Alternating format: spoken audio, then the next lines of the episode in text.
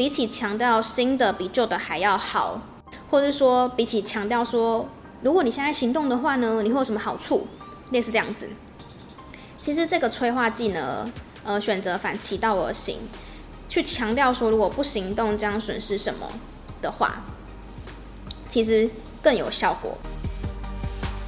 欢迎来到业务人生，教我的事，我是频道的主持人 Uma，同时也是 COGI c o g 职场女装的创办人。在这个频道里和你聊聊我十年以来的业务经验谈，有时候也会邀请到业务朋友们或创业家们来跟我们分享他人生的故事哦。今天是我们每月一书的时间，我会再把接下来每一个月，然后哪一天要上哪一集节目的书籍都放在资讯栏。那会蛮推荐大家可以在我还没有上这集节目之前，可以先去书局翻翻这本书，或者可以先读过这本书，这样子你在听我说书的节目的时候呢，会更有共鸣感哦。也可以借此听听看不同的人读这本书，然后有什么样不同的心得。嗯，那今天这本书呢，叫做《如何改变一个人》。华顿商学院教你消除抗拒心理，重新拥抱改变。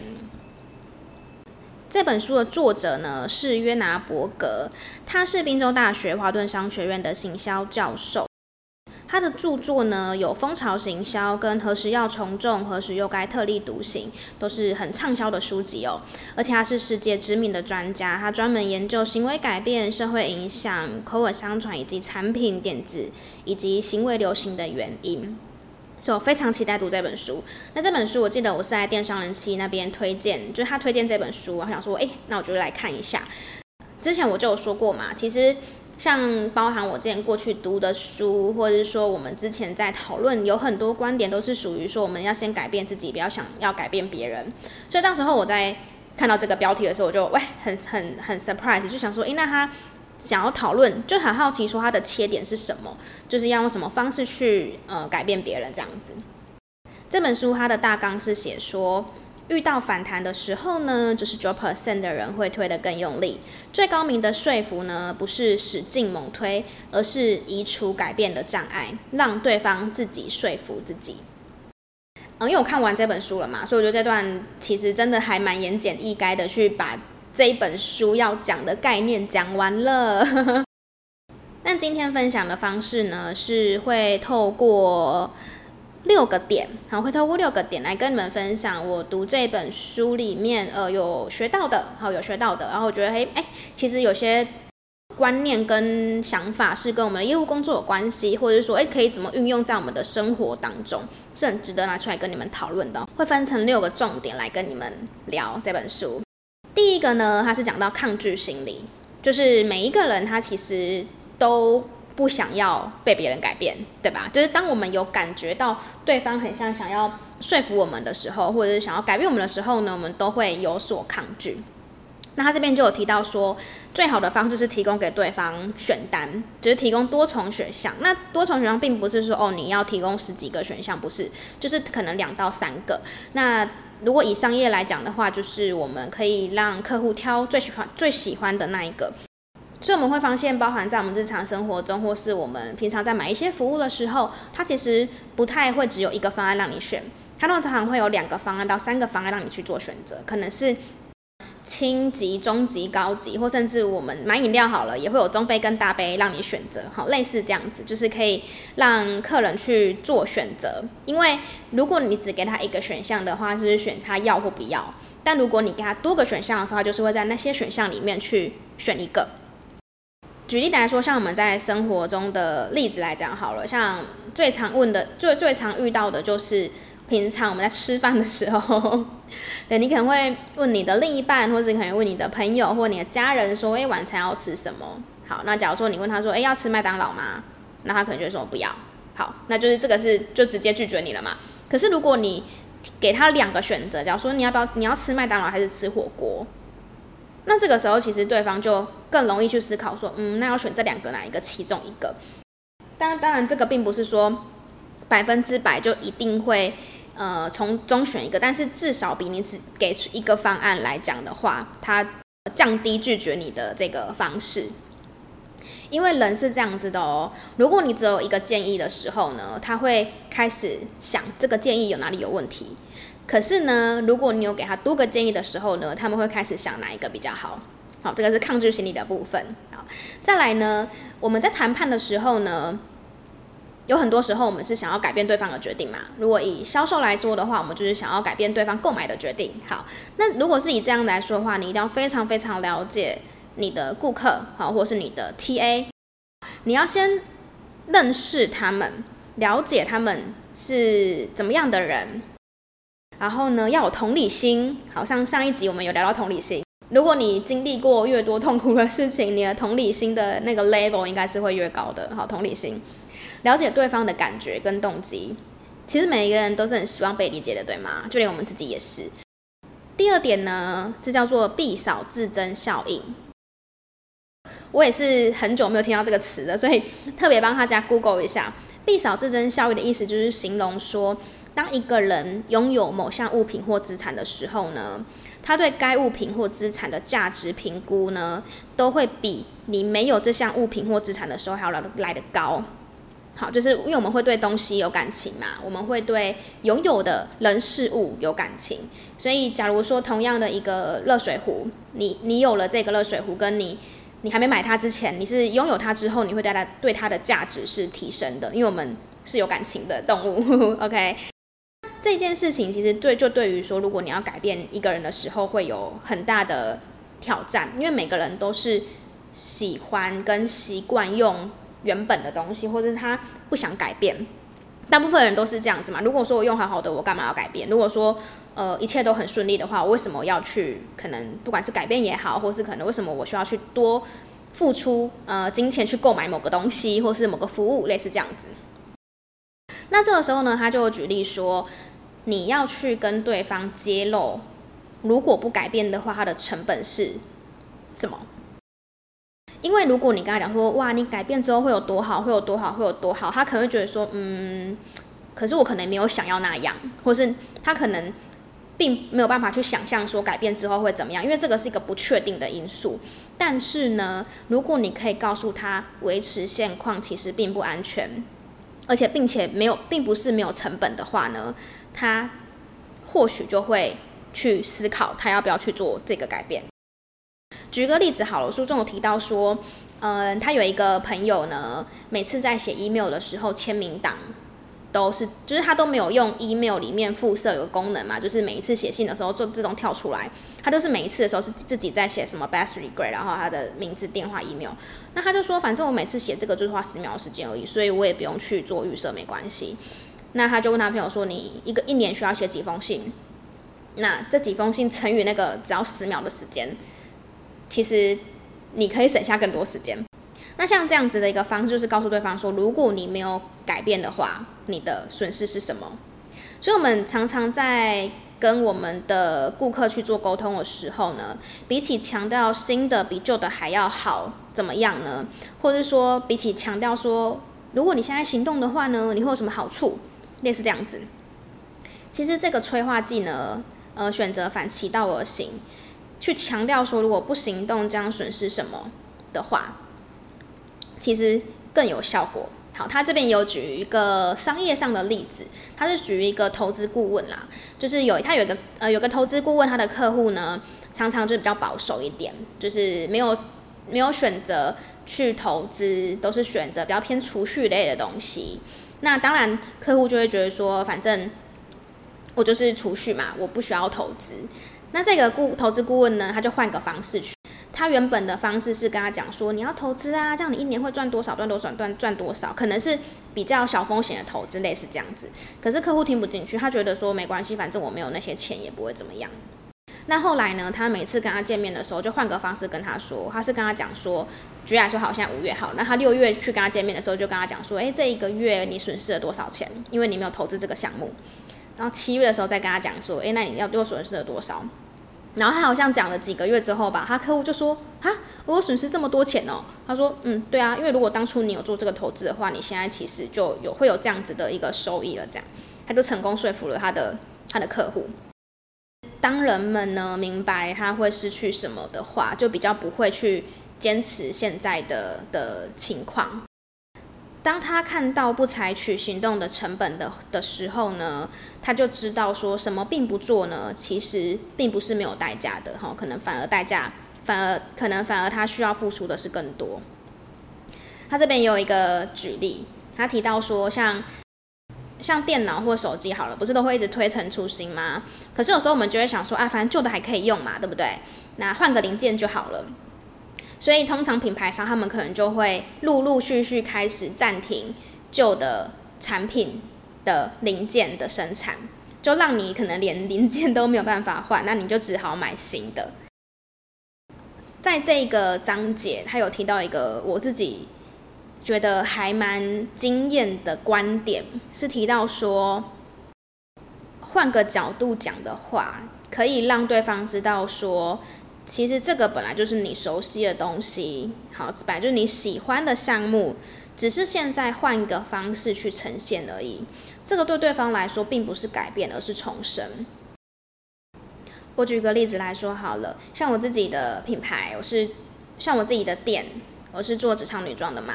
那其实因为疫情的关系，有很多人之前都 work from home，那可能甚至不太需要穿正装去上班，或者是可能上班也没有一定要穿怎么样。类似这样子，那因为我们是做职场穿搭的嘛，所以我就想说，诶，那或许我可以，呃，换个换个角度去告诉我的消费者，或是我的 target market，跟他们说，其实你们本来就应该是在职场中透过穿搭的方式，让自己更有自信，让自己在你的职场的舞台上可以发挥得更好。这并不是改变，这是重生。对顾客来说，这个改变，它并不是说要你要你好像原本原本是零，然后到一百的这个角度，而而而是说，其实疫情这三年来啊，可能我们忘记了什么事，好，但是我们可以透过这样新的方式去创造不一样的自己，创造不一样的未来，类似这样子。那我觉得你也可以去思考说，可以怎么应用在你的事业上面。第三点呢，是指不确定性。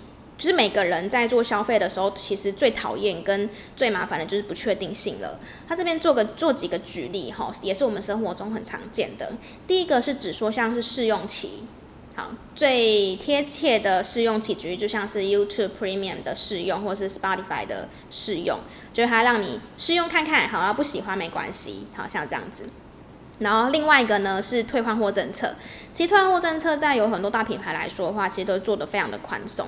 让我印象最深刻的是，我记得我有一次去 H M M 逛街，然后因为是呃 fitin room 就是试试衣间排很排队排很长，你知道吗？那大家因为一般的人是想说，就是会去实体店消费，就是因为想要试穿嘛。可是更衣间又排队排很长，怎么办呢？他直接在墙壁上面写说，你可以买回家试穿，然后不喜欢的再拿拿回来退。嗯，就让我印象很深刻。那我觉得如果对于真的喜欢。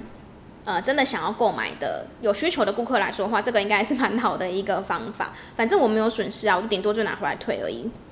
好，那另外他举一个例子呢，他是有提到一个汽车的品牌，它是一个完全没有人听过的牌子。好，那他要举办试驾的活动，可是因为要试用或是要试驾或是要去尝试某项东西，通常我们也是会选择有听过的品牌嘛。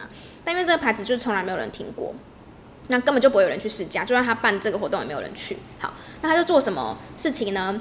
他就跟 W Hotel 合作，说：“哎，你们是不是有那个接驳车的服务？就是会接送他们的顾客，可能去车站到饭店这样子。那直接用他们的车，他们赞助这个车子，让 W Hotel 的司机朋友们可以直接用这个车去载他们的顾客来回饭店。所以对于消费者来说，他们就是完全没有任何的成本就去做这个试驾了。”那透过这个方式呢，是直接让他的潜在顾客去体验到，哎，这个车子好像还蛮好做的。好，那借此借此就是认识了这个品牌，然后也提升品牌的这个转换率。第四点呢，是指佐证。佐证这件事情，它是提到说，因为这世界上没有。另外一个百分之一百跟我们相近的人，可是每一个人在购买东西的时候呢，其实都会想要知道说，诶，跟我们类似情况的人他是怎么样去做选择的。其实这个就是跟我们在讲 target market 很有关系啊。所以你会发现，我们在平常在看广告的时候，会有很多说什么哦，上班族哈会有共同的问题，什么怎么久坐的困扰啊，等等，熬夜、压力大啊这种的。好，那妈妈族群的共共共同困扰是什么？好，或者说，诶，高阶经理人的共同困扰是什么？创业家的共同困扰是什么？类诸如此类等等等，就是有共同烦恼的这一群人，他们可能遇到什么样的问题？好，他们可能是怎么想的？那我的这个产品跟服务是怎么解决这群人共同的痛点？对于看到这样子内容的消费者来说，他就会说：“哎，对对对，我也是这群人。哎，那这个东西可能是有解决到我的问题，类似这样。”第五点呢，他是讲到积极聆听。好，这个是我觉得，虽然说这一个点不是在这本书里面最重要的章节里面，它是放在附录，可是我觉得这个是对我来说是非常非常重要的一件事情。那它也印证了，就是我的做事的方式，跟我过去不管应该不是应该不是说我过去，它也印证了我在呃服务我每一个顾客或是跟对待每一个人的时候的一个想法，就是我觉得听比说更重要，而且你要专心的听，然后你要问对问题。那问关于问问题这件事要怎样问对呢？呃，这边也推荐大家可以看另外一本书，叫做《QBQ 问题背后的问题》。这本书是我大学的时候读到的。那基本上我过每每过一段时间，我就会再拿出来翻，每次都会有不同的想法。这本书真的超级推荐大家去读。好，《QBQ 问题背后的问题》。再来呢，当对方就是跟你在沟通的时候，他愿意跟你讲出心里话的时候呢，你可以稍微轻微的鼓励他，就是要有点反应的意思啊，不要说哦在这边听，然后感觉你在放空，或是你飞到这样子。你可以问他开放式的问题，举例举例，你可以针对他刚刚讲的某一个点，你可以问他说，诶，关于这个部分，你可以再跟我再多分享细节，或跟分享多分享多一点吗？有时候呢，可以稍作停顿，就是停顿的力量。这个在我们平常演讲的时候很常会用到。就是你当你滔滔不绝的时候，感觉底下都没人在听，你突然停顿的时候，大家的目光就会在你身上了。好，那当然我们在沟通的时候，我觉得也是一个很棒的一个方式。好，还有一个我觉得，在身为我们如果是业务工作者来讲的话呢，我觉得换句话说的这个能力也是大家可以。具备的，像有关于换换句话说，我觉得我有都有点职业病了，因为我很常在跟对方以前在做 B to B sales 的时候，因为要必须厘清对方的问题，才有办法帮他解决嘛，所以我很常就是在客户他跟我讲一个需求的时候呢，我会来重复一次，我就会说，哎，请问你刚刚讲的是不是这个这个这个？就是用我的理解的方式再讲一次，那对方呢，就是会知道说，哦，你真的有听懂他要什么。尤其是如果你对一些大老板，或对一些高位经理人在做沟通的时候呢，我觉得这个方式就特别有效，而且对方会知道说你真的有在听他讲话，而不是只是不知道有没有听进去这样子。因为其实有时候沟通不好，或是说沟通不顺利，有很多的原因都是因为你讲 A，对方理解成 B、C、D，就是他理解错误嘛，对不对？所以这个换句话说，跟 repeat 多一次，就是要让对方知道说你刚刚讲的需求。你刚刚讲的问题，我理解了，而且理解的是跟你一模一样的，这个非常非常重要。我再强调一次，这个超级重要。所以，刚刚如果那一段没有听到我讲什么的话，请你那个倒退回去听一下，那一段非常重要。OK，最后最后第六点呢，他讲立场分析。立场分析其实有时候我们在做谈判的时候很重要啦，他就是在讲说。是谁在阻挡改变呢？客户担心的是什么呢？他们烦恼的是什么呢？他们动机是什么呢？这些你都知道吗？你知道为什么客户拒绝你吗？你觉得他拒绝你的理由是真的吗？他说再想想，他说再考虑一下，是呃老板不同意，老婆不同意，等等的，是事实吗？会不会有什么事情是他们不讲的？我之前曾经听过一段话，他说：“跟一个人讲话呢，不是要听他讲了什么，而是要听他没讲什么。”好，我觉得我知道你可能会觉得，诶，这什么意思？他其实就是在讲说，你要怎么样去听出他的话中之话，这是需要练习的。那我自己是觉得，透过刚刚我强调说积极聆听的这件事情。真的去聆听客户他讲出来的每一件事情、每一个观点、每一个想法，你一定可以从中去发现、去理解，说，诶，他为什么最后可能没有办法促成这次合作，没有办法跟你买单的最主要的原因。作者说，移除路障呢，比说服对方更重要。嗯，其实也就是你要找出问题点啦，哈，不是一直去跟他讲说你有多好，你有多好，你有多好，而是去解决。他他的问题，OK，今天这本书呢就跟大家分享到这边。但总之，我很推荐你们每一个人，如果有经过书局的话呢，都可以去翻翻看这本书。我觉得他书中举例其实有很多，像是他有在强调讲到一些像政治的改变啦，因为政治的改变是比较难的改变。那他有很多举例是在。讲可能美国啊，或者说有一些历史的事件，我觉得也很值得借鉴在我们现在生活当中。只是说，呃，今天因为时间的关系，所以我就没有办法把全部的举例讲完。但我觉得他每作者在书中举的每一个例子呢，其实都是很适合我们自己去思考，对于我们现在处的处境，不管是生活当中，或是工作或职场当中，都可以都是很好去做应用的。所以我很强力推荐这本书给你们看，在做一些工作的思考呢，是会有一些不同的想法的。如果你刚好最近觉得有点卡关的话呢，或许这本书会对你来说是有一些指引的方向，呵呵，或是可以你给你一点不同的想法了。我觉得应该这样子说。OK。好啊，希望你们喜欢今天的说书分享，因为今天就是很简单的一个一个 recap，就是跟你们说一下说，因为我读的这本书，我觉得有什么是跟我们生活、跟我们工作是很有关联性的。当然，最重要的话是希望说，诶，你们听了这个节目之后呢，可以对于你们的生活或是职场当中有会有一些不一样的行动，行动还是最重要的哦，行动是最重要的。如果对于这一集节目有什么心得的话呢，都可以透过资讯栏里面的连结，就是因为他现在每一集每一集都可以留言，所以如果对于今天这一集节目有什么想法的话呢，可以直接从那边留言。那如果呃很喜欢呃我的节目的话呢，想要给我评分的话呢，也可以透过 Apple Podcast 跟 Spotify 给我评分五颗星，然后留下你喜欢我节目的原因。那这样子的话呢，可以让这个节目可以被。更多人听见，应该这样子说。那真的很谢谢你们的收听，也谢谢你们都有帮我去推荐给你们的亲朋好友，真的非常的感恩。那我们就下个礼拜空中再见喽，拜拜。